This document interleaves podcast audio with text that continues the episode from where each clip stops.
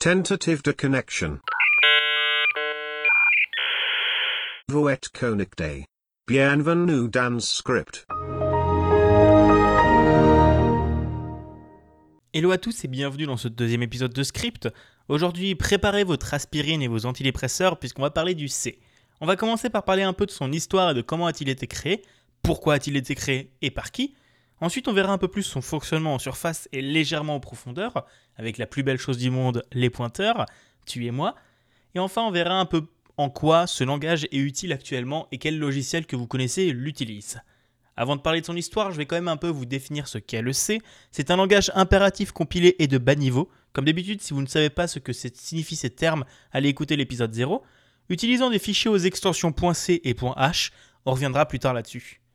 Il laisse une très grande marge de manœuvre au développeur puisqu'il peut directement aller gérer la mémoire et même si normalement le système d'exploitation est pas stupide et ne vous laisse pas les taper dans la mémoire des autres processus, vive les erreurs de segmentation, N'oubliez pas qu'un grand pouvoir entraîne de grandes responsabilités. En laissant cet accès direct à la mémoire, le C est très utile quand on veut optimiser son code ou alors créer des compilateurs et interpréteurs pour d'autres langages. Par exemple, l'interpréteur de Python est écrit en partie en C. Bon, maintenant qu'on a parlé des caractéristiques du C, on va un peu remonter dans le temps et voir un peu son histoire. Le C est apparu dans les années 1970 pour écrire le système d'exploitation Unix. Et je ne peux pas m'empêcher de faire un petit écart pour vous parler d'Unix, vu comme il est important pour l'informatique moderne. Unix est donc un système d'exploitation, ou plutôt une famille de systèmes d'exploitation, qui peut gérer plusieurs utilisateurs et plusieurs tâches à la fois. Il est organisé autour d'un terminal de commande servant d'interpréteur, appelé shell, et qui permet d'exécuter du code, des commandes, des scripts, plein de choses. Il a commencé à être développé dans les années 70 par Ken Thompson, Dennis Ritchie, Brian Carnigan pour les laboratoires Bell. Il a été beaucoup utilisé par la suite comme base pour d'autres systèmes d'exploitation, comme les variantes de BSD, Berkeley Software Distribution, GNU Linux, iOS et OS X. Voilà un peu les bases de ce qu'est Unix. Si vous voulez en savoir plus, allez faire un tour dans la description du podcast. Il y aura le lien vers la page Wikipédia qui m'a servi de source pour cet épisode. Revenons au C. Il a été développé dans les laboratoires Bell en 1972, soit en même temps que Unix.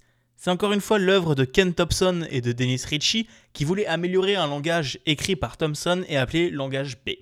Quelques années plus tard, en 1978, lorsque le langage fut stabilisé, Kernighan écrivit un livre appelé The C Programming Language qui posa les bases du langage. Par la suite, il y eut de nombreuses améliorations et normalisations du C qui permirent au langage de mieux répondre aux différents besoins du développeur. Plus tard, d'autres langages sont inspirés du C et de sa syntaxe, comme le C++, le Java, le JavaScript, l'Objective-C et d'autres langages. Maintenant, après avoir parlé de son histoire, on va voir un peu comment il fonctionne. Déjà, il faut savoir qu'en C, il faut terminer chaque instruction par un point virgule. C'est comme ça, il faut le savoir. Dans le C, chaque variable, chaque fonction et chaque paramètre sont typés. C'est-à-dire que quand vous allez initialiser une variable, vous allez directement lui dire de quel type elle est. int, char. Cela permet ensuite à l'ordinateur de lui allouer directement la bonne taille de mémoire. Pour les fonctions, c'est la même chose vous allez au moment de la définition définir quel est le type de la valeur retournée et quels sont les types des paramètres. Cela permet, entre autres, au moment de la compilation de vérifier les types des échanges et des expressions. Une autre idée dans le C est que derrière une partie des instructions, il y a des expressions, des comparaisons, des affectations, et que la plupart de ces expressions renvoient des valeurs. Donc on peut vraiment compresser énormément la taille du code, quitte à le rendre totalement illisible. Après avoir parlé du C en lui-même, on va zioter un peu du côté de comment écrire proprement son code.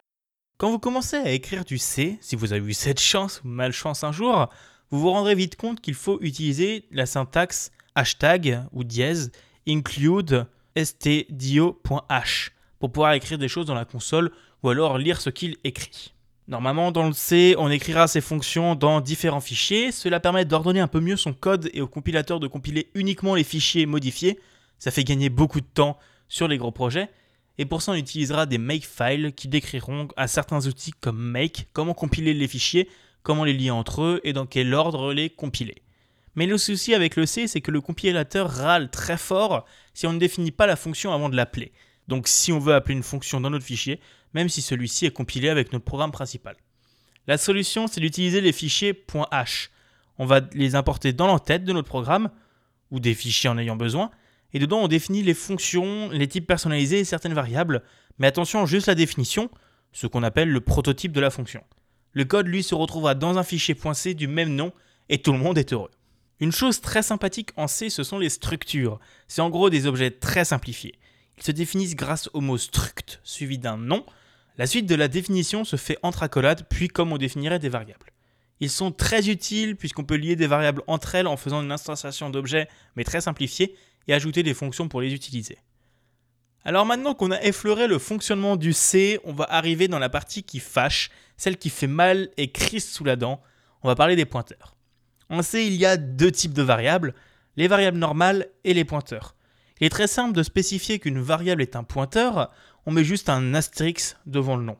Si on souhaite enregistrer dans ce pointeur l'adresse d'une variable, on utilisera le caractère esperluette ou et commercial devant le nom de la variable pour dire qu'on veut son adresse.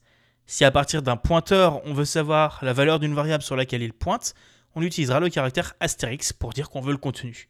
C'est plutôt simple quand on a compris le principe, mais il faut déjà se faire une retournée acrobatique du cerveau pour y arriver. Et maintenant, à quoi ça peut servir précisément les pointeurs? Déjà, il faut savoir qu'en C, le tableau est juste un pointeur. Dans la variable, il est noté l'adresse de la première valeur. Donc l'écriture telle qu'on la connaît de tableau entre crochets, la valeur à accéder, va juste chercher le nombre de fois après la valeur dans le pointeur. D'ailleurs, si on fait des additions sur les pointeurs, le pointeur n'ajoutera pas le nombre, mais le nombre de fois la taille du type qui contient. Je simplifie. Si on fait sur un pointeur d'un int pointeur plus 5, il se déplacera de 5 fois de 16 bits dans la mémoire, puisque un int est encodé sur 16 bits en C. Cela peut changer en fonction de l'architecture de l'ordinateur sur lequel on exécute le code. Donc si on fait tableau plus 5, on arrive dans la sixième case du tableau. Autre avantage des pointeurs, c'est qu'on peut renvoyer plusieurs variables à la fin d'une fonction. En paramètre, on passe l'adresse de la variable sur laquelle on veut écrire. Par exemple, si on veut passer un int, on écrira dans la définition int étoile machin.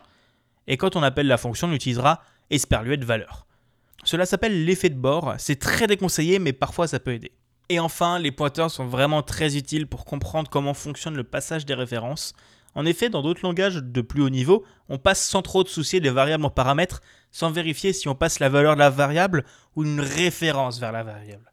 La différence est grande. Par exemple, en Python, si on crée une fonction qui ajoute 1 à un entier et qu'on passe la valeur en paramètre, l'addition dans la fonction ne se fera pas sur la variable de base, mais sur une autre variable contenant la valeur initiale. Alors que si on passe un tableau et qu'on fait des modifications, elles seront répercutées sur le tableau de base puisqu'on a passé la référence, donc l'adresse, et non les valeurs. Et en C, on apprend à bien comprendre dans quel cas on passe la valeur et dans quel cas on a besoin de passer la référence. Voilà un peu tous les aspects spécifiques du fonctionnement du C. Comme j'ai déjà dit, mon but n'est pas de donner des cours de programmation, mais plutôt de vous faire découvrir des langages. Alors si vous voulez en savoir plus ou avoir des exemples de programmes, n'hésitez pas à aller faire un tour sur la page Wikipédia du langage, qui m'a servi de source pour cet épisode, et aller apprendre le langage sur Open Classroom ou sur développer.com.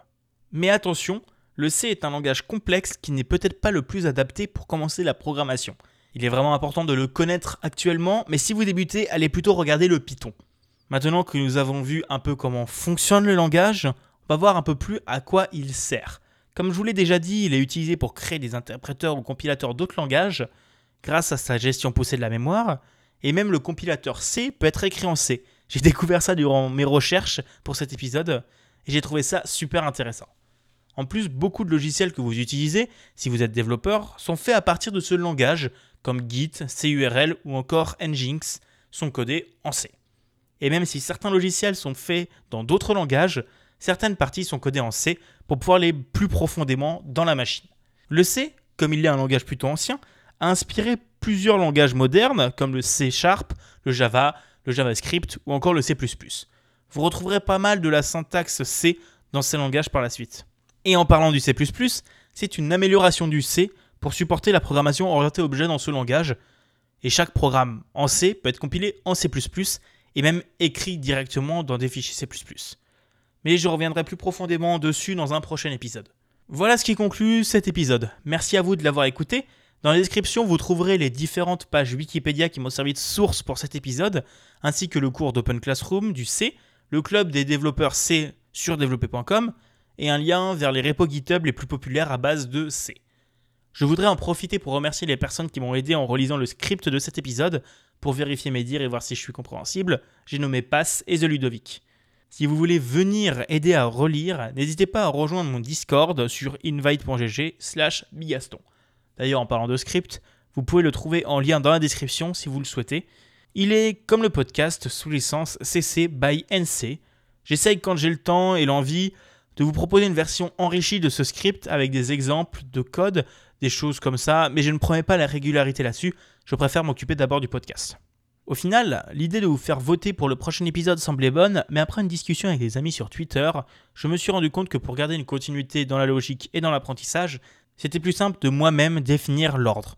Et pour décompresser un peu, avant de retourner sur des langages un peu plus complexes, on va parler un coup du XML, qui est un langage de balisage plus simple à comprendre mais très utile. Pour le moment, j'ai un rythme d'un épisode par semaine pour le podcast, mais je pense que cela changera rapidement à la rentrée, donc je ne veux pas vous donner de rythme pour ce podcast, je préfère faire les choses bien plutôt que de me presser et de perdre l'envie au bout d'un moment. Enfin bon, merci encore de m'avoir écouté. N'hésitez pas à me faire des retours, que ce soit positif ou négatif. Le plus simple, c'est sur Twitter, at Bigaston ou sur mon Discord. Bonne soirée à vous et à la prochaine. Allez, salut.